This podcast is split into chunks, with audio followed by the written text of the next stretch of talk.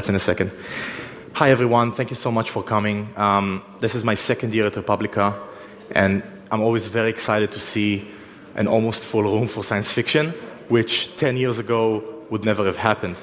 Uh, my name is Eden. I'll be turning 30 in just two weeks.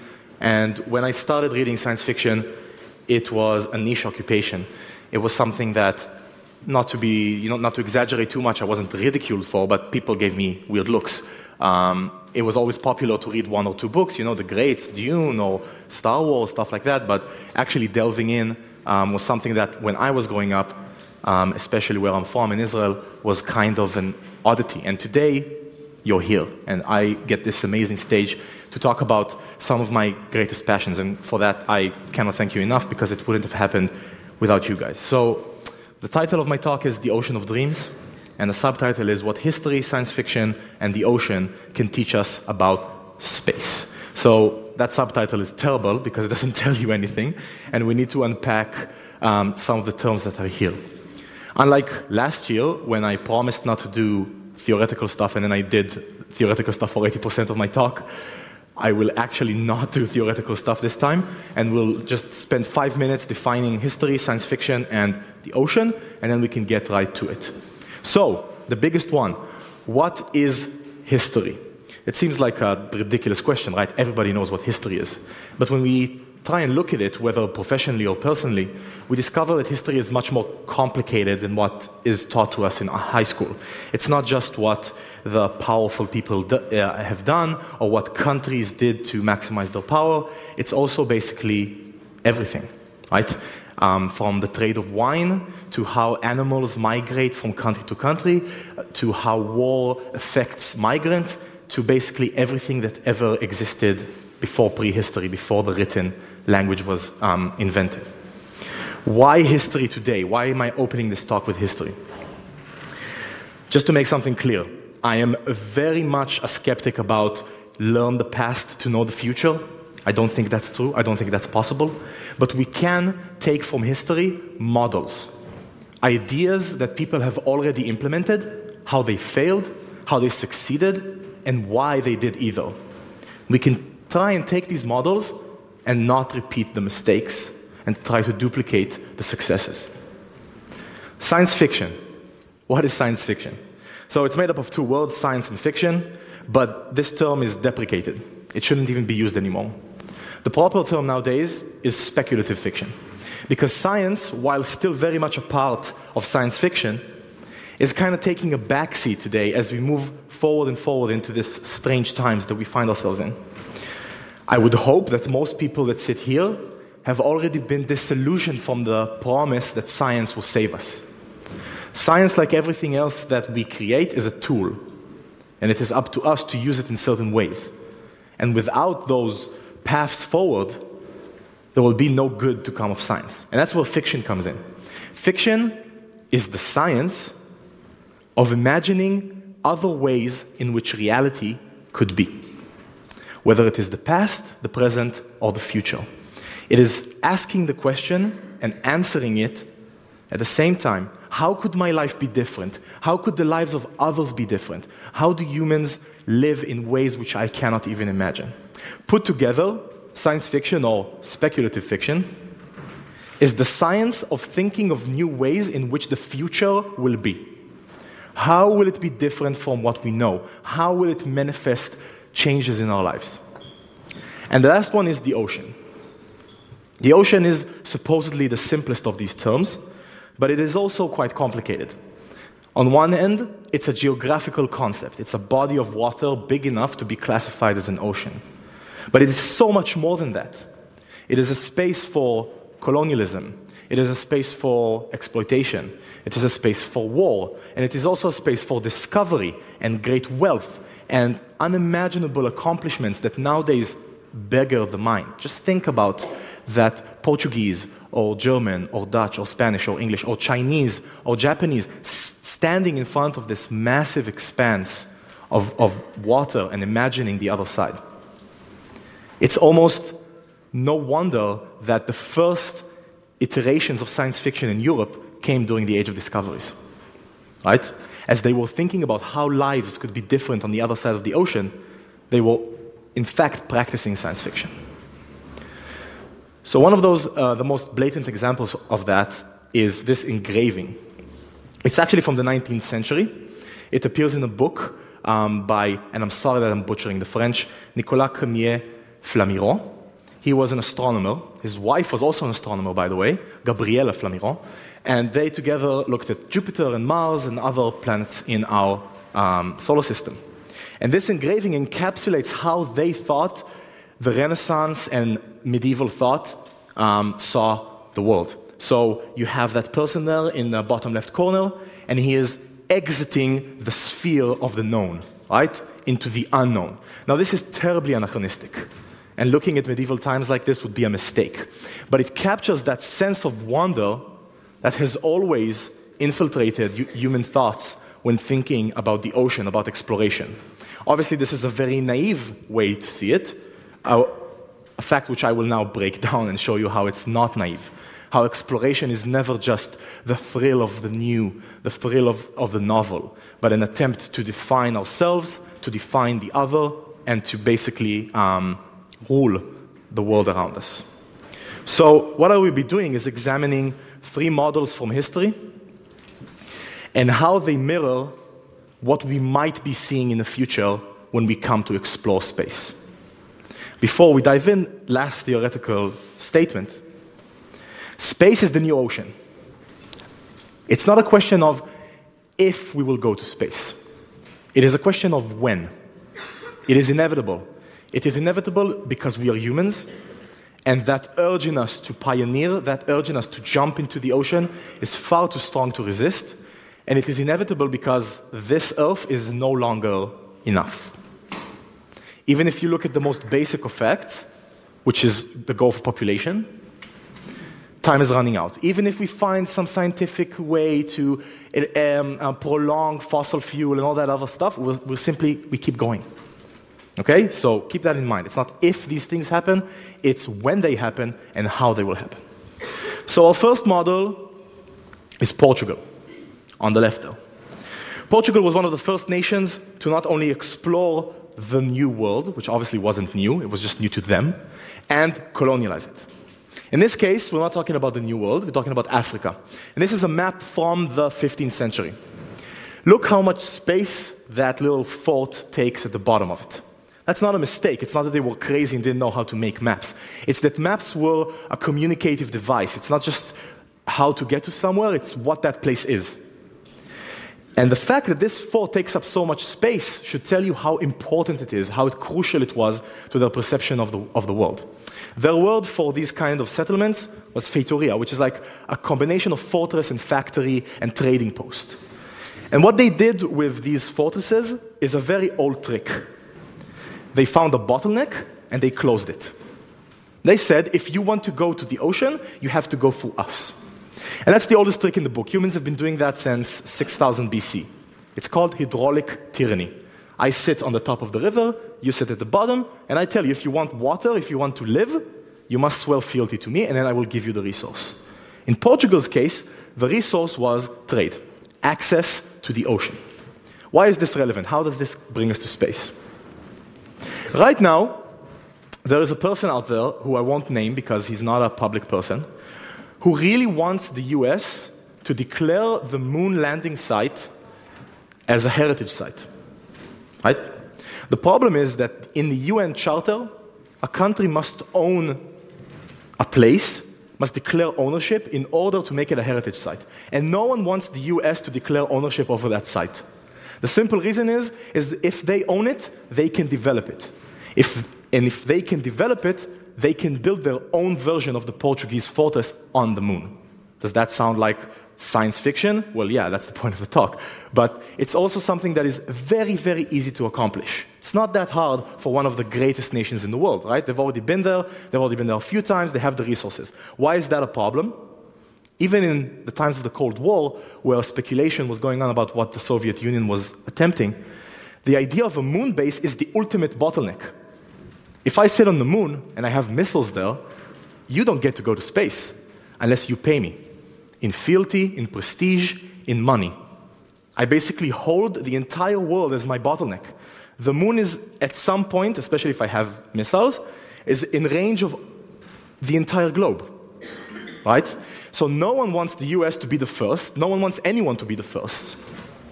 And even if there is an international initiative, of course, some countries that aren't in the international community will be excluded. So you can see this first sign how history rhymes, right? The same fear of Portuguese power creating a bottleneck is the same fear of US or international power creating a space bottleneck. Our next model comes to us from England. By the way, I'm sorry that these pictures are pixelated. It's really hard to get these in high res because these are organizations that don't exist anymore, right? Um, the, East, uh, the East India Trading Company is a company that was founded by 60 or so of the English middle class in the 17th century to handle trade for the British Empire in the, the East Indies and in India eventually. Why did the government give them a charter? They gave them complete monopoly over trade. Because then the government outsource, outsources the risk. If you think that outsourcing is a new invention, it's not. It outsources the risk to the private sector. A ship goes down, no one tries to overthrow parliament. They go to the board for this company and they complain. And that board says we're a private interest and they can kind of wash them away. If the queen sends an armada and that armada drowns, the queen risks losing her authority, parliament risks being replaced. So the government outsources the risk for a share of the profit, and the company takes all of the risk and gets a share of a profit that otherwise they would never have been able to access. Who is today's East India Trading Company? Elon Musk's SpaceX. NASA has outsourced its path to space to the private sector. NASA no longer launches shuttles. Elon Musk will own and operate the US, the world's largest economy, their path to space will be handled by the private sector. And already we can see the same model as the East India Trading Company. Elon Musk had an accident a few, a few years ago, right? When a NASA's shuttle explodes, people say, shut down NASA or impeach the president. How did they not see this terrible disaster coming? When Elon Musk's shuttle explodes, his stocks go down. He has to do a press conference. He has to handle it. The government outsourced the risk of space travel to the private sector. Again, this kind of rhyming. Time will tell whether Elon Musk lives out the prophecy of exploitation and violence that the East India Trading Company had as its history. I hope not, but you never know. My last model everybody's favorite people, the Vikings. The Vikings had a very interesting model, unlike what TV would tell you. The Vikings had a mixed model. On one end, each captain, it's not actually a captain, it's a chieftain, was in charge of their own vessel. They bought the armor for their troops, they bought the vessel itself, and they did all that because they ran out of space in their own area. Right? There was a global uh, cooling, land in, in, Denmark in that area got sparser and sparser, and smaller chieftains had to be evicted. But they didn't always work alone when there was great plunder or a great enemy guarding that plunder, they knew how to band together into fleets. And those fleets were um, operated on the simple mechanism of shared profit, right? We pool our resources, each one of these individual captains, for the promise of greater gain. And we split it amongst ourselves, and then our troops split it amongst themselves. Now, this is the only model that is not even in the future. This has already happened. Space has already been explored using the Viking model, just not in real life, in games. What you see here, and this is where I get my notes out because there's all sorts of uh, technical terms. What did I do with my notes? Okay, no notes. Um, this is the bloodbath of B-R5RB, which is the largest space battle to have ever taken place in a game called EVE Online. What you're seeing here is a result of a mistake. There's a station in hotly contested territory, and every few months you need to pay a tax to keep that station. Someone forgot. They claim there was a bug in the game, others say they simply forgot, and that station went to the public domain. Immediately, the two largest blocks in the game, and I'm not making these names up, one of them is the Clusterfuck Alliance, And R3, which is the Russian alliance, they had like the mega alliance. And the other one is N3 and all sorts of other coalitions descended on the system with all of their fleets. The battle lasted 21 real time hours, which were expanded in game so that the servers could um, handle the amount of calculations to 30 odd something. 75 Titan class ships were destroyed. These are these guys. Massive ships. And every single ship here, every single item you see on this map is player owned. None of this is AI. This is, this is all players. And every single ship here is owned either by a group of individuals or individuals. The real world, the real world damages from this battle is $300,000 that were lost in damages to ships.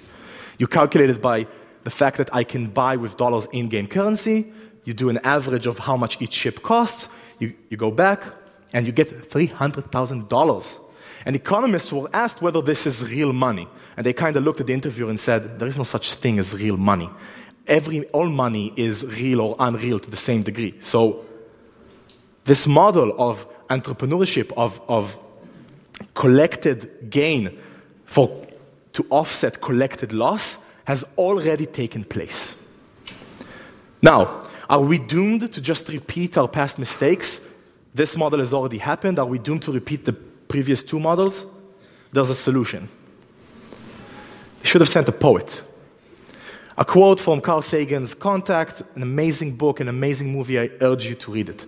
Science fiction can offer us alternative models to these three models, which I assume you agree with me, are not the best case scenario.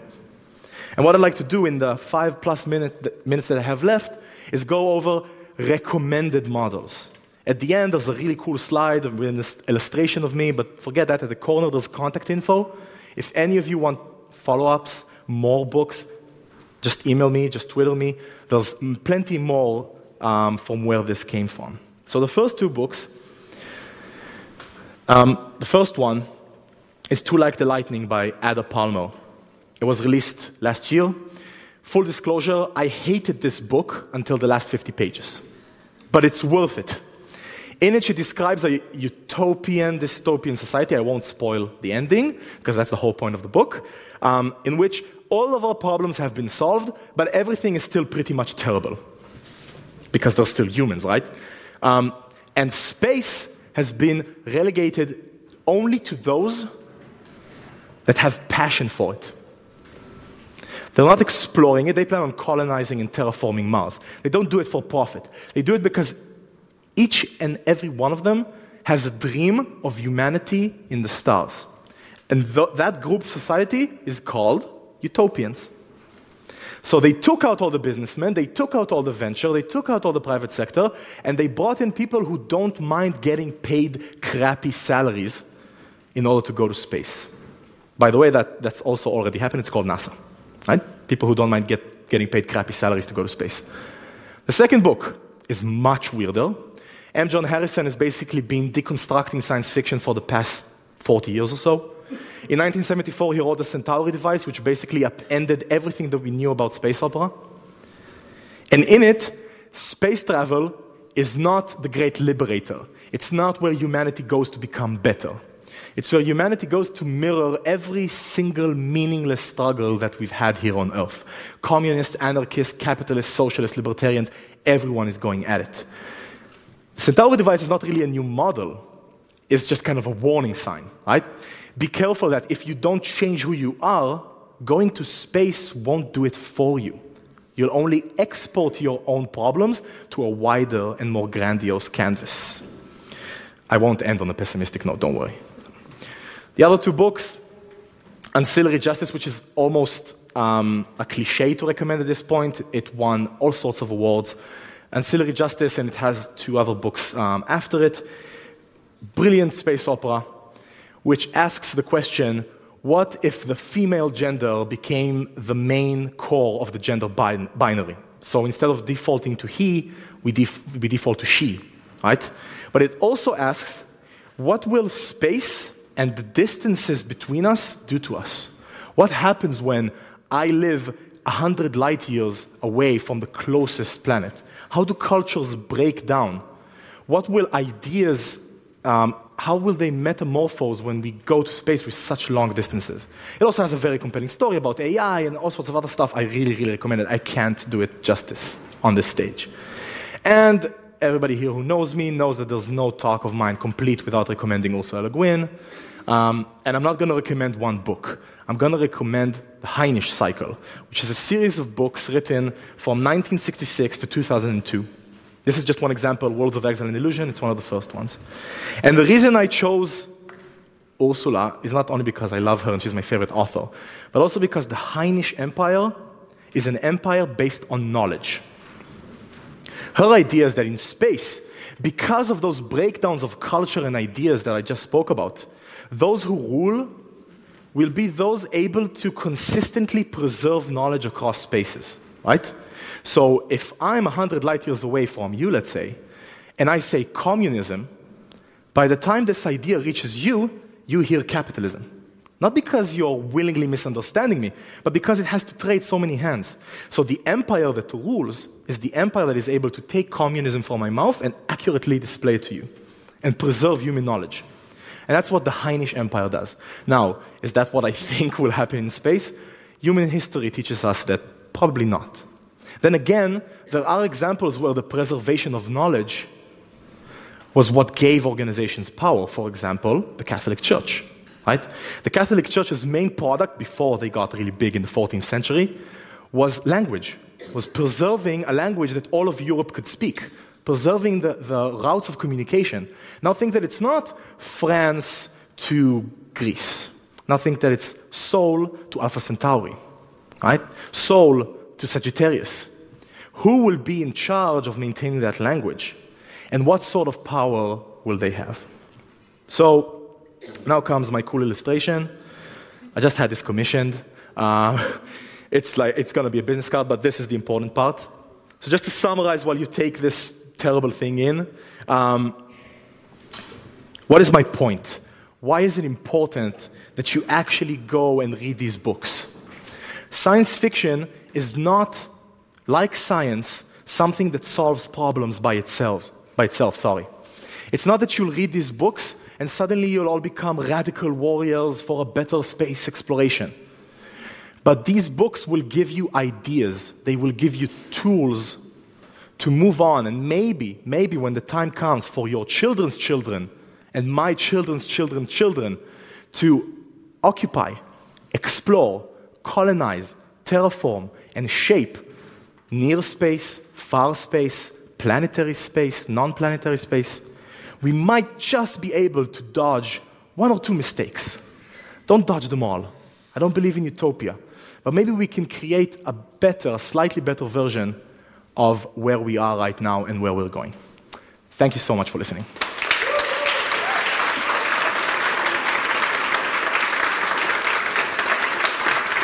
So, okay, thank you very much um, to um, Eden um, Kupermintz. Um, we have time for, I think, one or two questions. We have like um, four minutes. So if anybody wants to pose a question now, it's time. No? Yeah, over there. Oh, and sorry. by the way, afterwards, if you want to come up to me and speak privately, I'll be here. I'm not going anywhere. Please feel free to do so. Uh, so I wanted to ask regarding all, the, all those books, especially Ursula Le Guin. Uh, some people say that there's a new genre being formed right now regarding science fiction. Have you met with solar punk and what it does to the knowledge and just economy of knowledge? That's a great question. Um, so solar punk is, is a bit larger than science fiction. So let me just explain what solar punk is. Cyberpunk is something that we, most of us probably have heard. William Gibson, 80s, women in latex hacking corporations and stuff like that.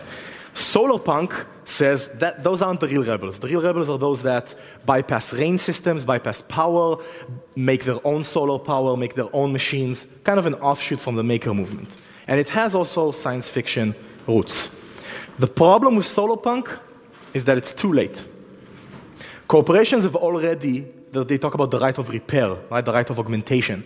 That's almost nearly impossible with every single product we own. I can't augment this computer. Even if I know how to take, it, take it apart, Apple have made sure that I can't augment it. So it was an idea that was important and very relevant 10 years ago. And as much as I'd love to believe in the aesthetic and the style, I feel like Solarpunk will be very short lived. Maybe I'm wrong. Um, what I like about it in the context of space is that it works very well with the, with the single entrepreneurship and, and ownership model, right? Because it talks about people vamping their own spaceships, making their own paths. So I think it might be relevant as an idea, but I don't see it becoming like a movement like Cyberpunk did. Anyone else? Cool. So as I said, I'll be over here. Feel free to walk up to me. Thank you so much once again.